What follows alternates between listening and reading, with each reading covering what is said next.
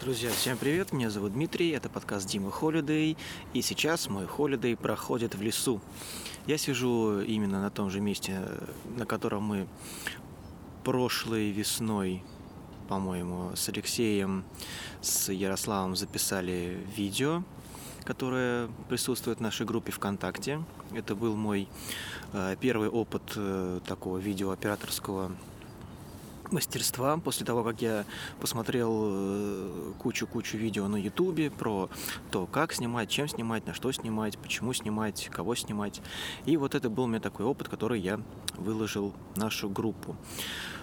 Отличная погода. Я, вооружившись пакетиком с хлебушком, который засыхал и приходил в непотребное состояние в течение долгих месяцев, я его собирал в пакетик, и сейчас, вооружившись этим пакетиком, я прошелся по лесу, и этот э, хлебушек равномерно распределил между кормушками.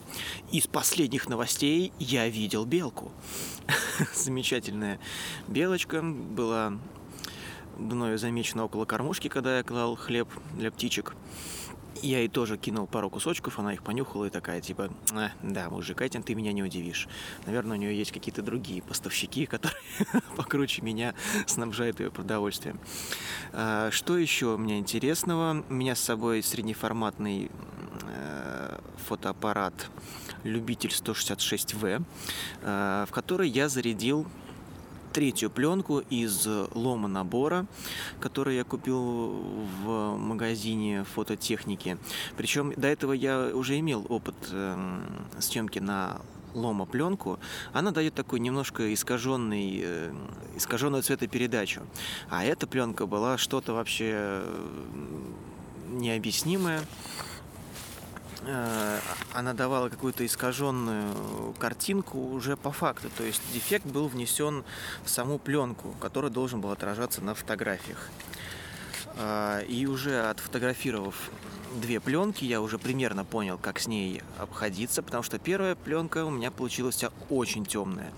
Единственная фотография, которая получилась более-менее приемлемой, это когда я фотоаппарат поставил на автоспуск, поставил большую выдержку и с целью фотографировать себя установил его где-то на парапете, а сам подбежал, дождался, пока фотоаппарат меня запечатлеет на пленку и подбежал обратно, фотоаппарат забрал.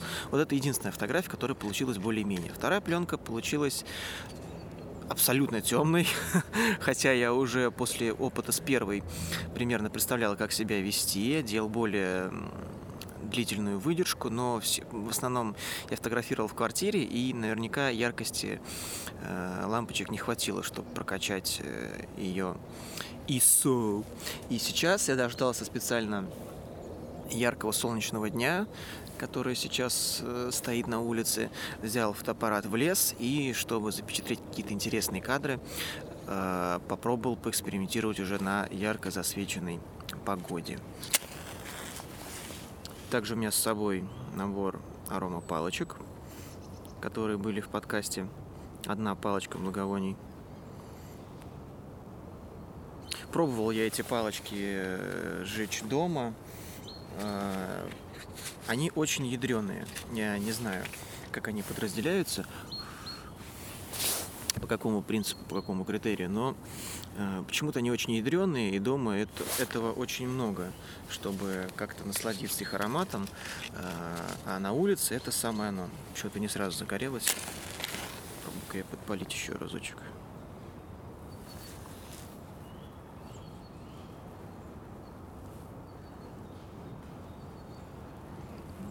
Все разойдется. Отлично. Очень уютно я устроился на столике, разложил все свое добро. Палочка, диктофон, фотоаппарат, термокружка, которую мне подарили на день рождения.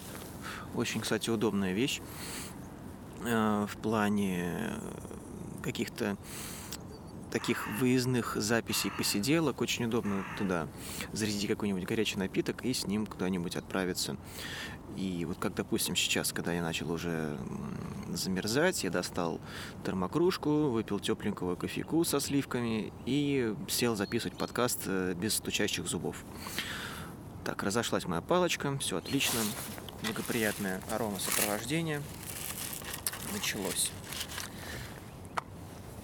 Шоу-нот у меня нет, все в голове, поэтому сейчас автопарат я сказал, там окружки сказал. А, по поводу э, записи в лесу. Вот сейчас я начал говорить, слышно вокруг меня птичек. Также я попытался сделать э, две таких э, field recording записей. Э, field recording это мое недавнее увлечение это полевая звукозапись. Это когда запись производится где-то на выезде с целью, как э, и с фотографированием запечатлеть какой-то момент. Только запечатляем мы его не на фотопленку, да, а в формате аудиозаписи. Вот слышно вокруг меня птичек. Какая существует проблема при выездной записи? Это, конечно, присутствие городских шумов. Если вы, конечно, делаете запись где-нибудь на выезде, э, вне черте города, это, конечно, замечательно. Но в городе никуда не деться от шума дороги. И вот сейчас, э, бродя по лесу, я понял то, что никуда от дороги не деться. А если применять какую-то постобработку, вырезать шумы или как-то пытаться их чем-то замаскировать, то это уже какая-то получится синтетическая запись. То есть я ее отредактировал, и поэтому нет вот этого ощущения э, естественности. Это как обрабатывать э, фотографии в фотошопе. Я вот фотошопом пользоваться не умею. Максимум, что я применяю из редактирования фотографий, это э, фоторедактор э, от фирмы Google, называется он Picasso.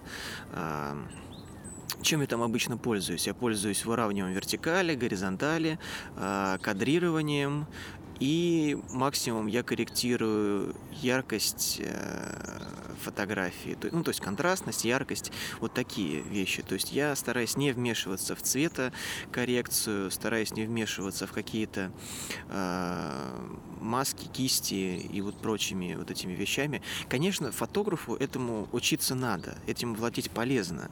Это позволяет максимально отобразить картинку, которая была у него в голове в момент, когда он фотографировал.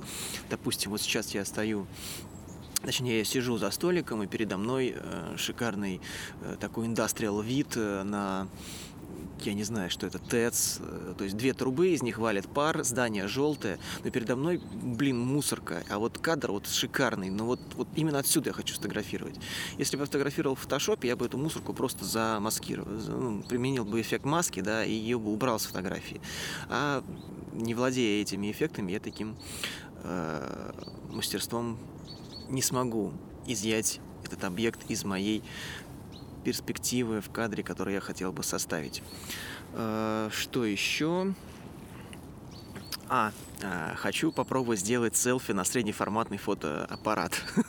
Не знаю, как у меня получится это или нет на этой пленке, потому что я уже, как говорил выше, это, это что-то с чем-то. Это непередаваемая, э, самая бесконтрольная пленка, которая ведет себя как хочет. Она делает то фиолетовые, то оранжевые, то просто не делает фотографии.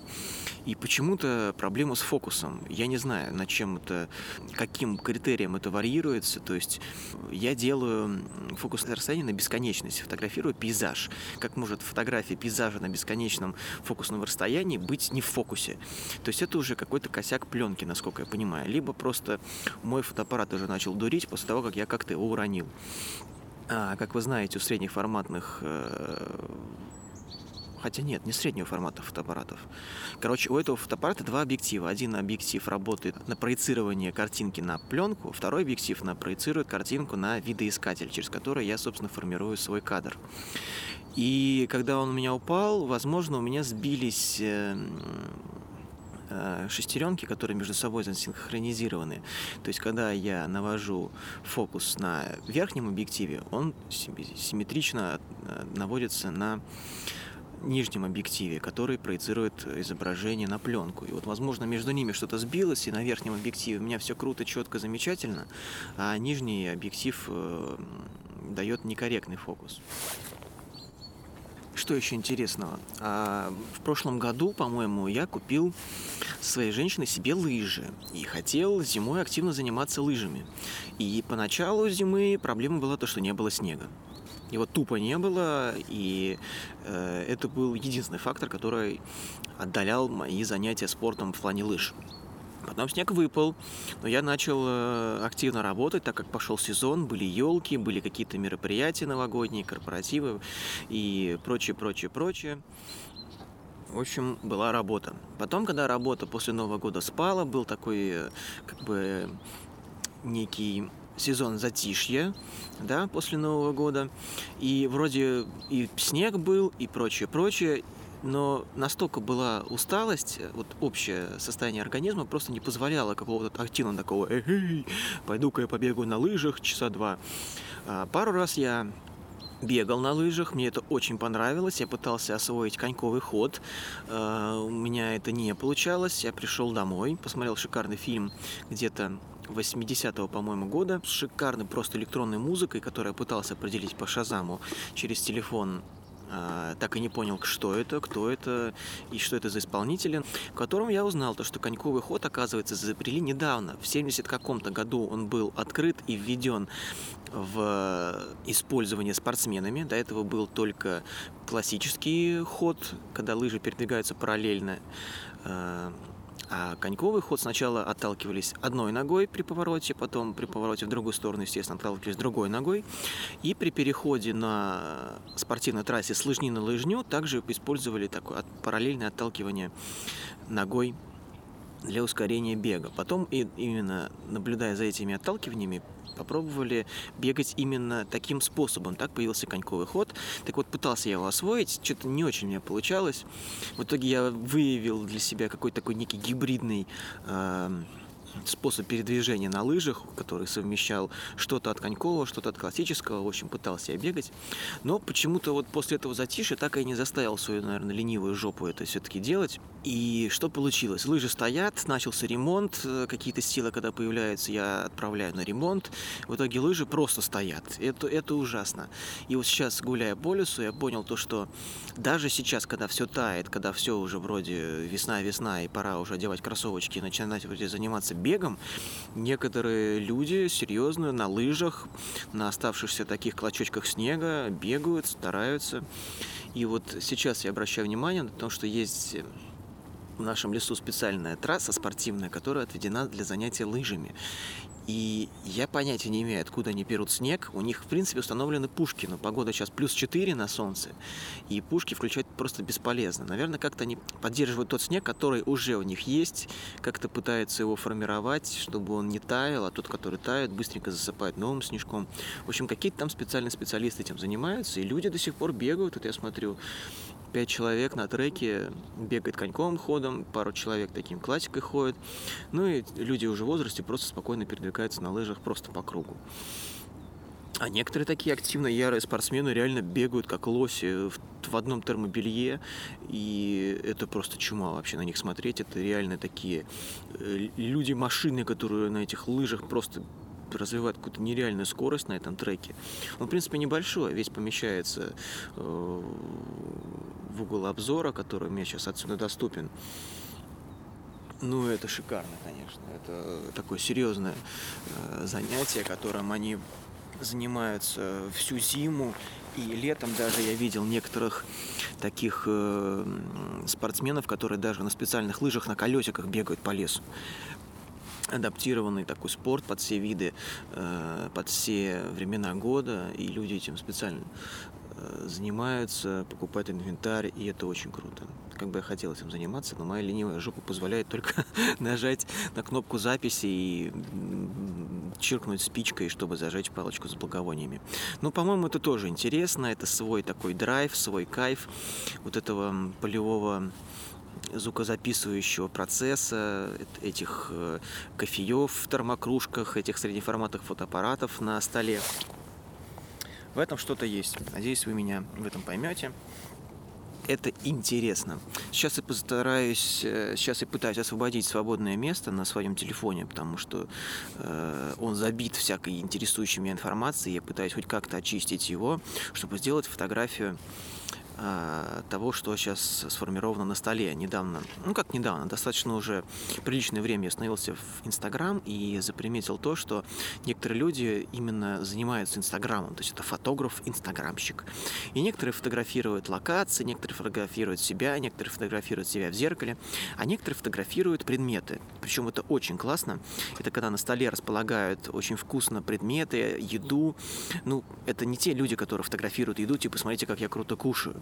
А, допустим, кто-то готовит пиццу, да, и вот у них на столе разложен сыр, приборы для приготовления пиццы, поднос, э, допустим, там мука лежит, там э, мисочка воды, и все это так красиво смотрится. Или, допустим, там кто-то готовит э, там яичницу и лежит э, там э, сковородка, яйца разложены, положены специи в баночках, очень красиво. То есть именно это скомпонованный кадр.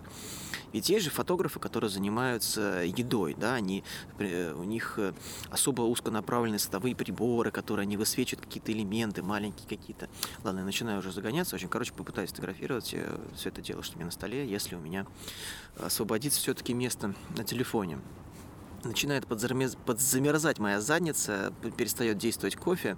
Посмотрим, успею ли я э, смонтировать этот подкаст и успеют ли проявиться, напечататься фотографии. Кстати, по поводу печатания фотографий со среднеформатного, среднеформатной пленки. Раньше я делал фотки 13 на 13, а был еще вариант 15 на 15. Я обычно делал 13 на 13, потому что э, я обычно печатаю все хорошие, и даже те фотографии, которые ну, не очень получились. В принципе, маленькая карточка, можно потом как-то ее в хозяйстве применить, как для фона, там, для еще для чего-то. А сейчас почему-то магазин, в котором я обычно печатаю фотографии, принял себе за правило печатать средние форматную пленку только 15 на 15. Я, в принципе, не против, просто как-то я уже привык к маленьким таким карточкам. Не знаю, возможно, это будет даже как-то интересней. Ну да ладно. Друзья, спасибо вам большое. В конце подкаста я постараюсь поставить ту запись птичья, которая у меня получилась. Огромное вам спасибо. Подкаст Дима Холидей. Э, услышимся. Пока-пока.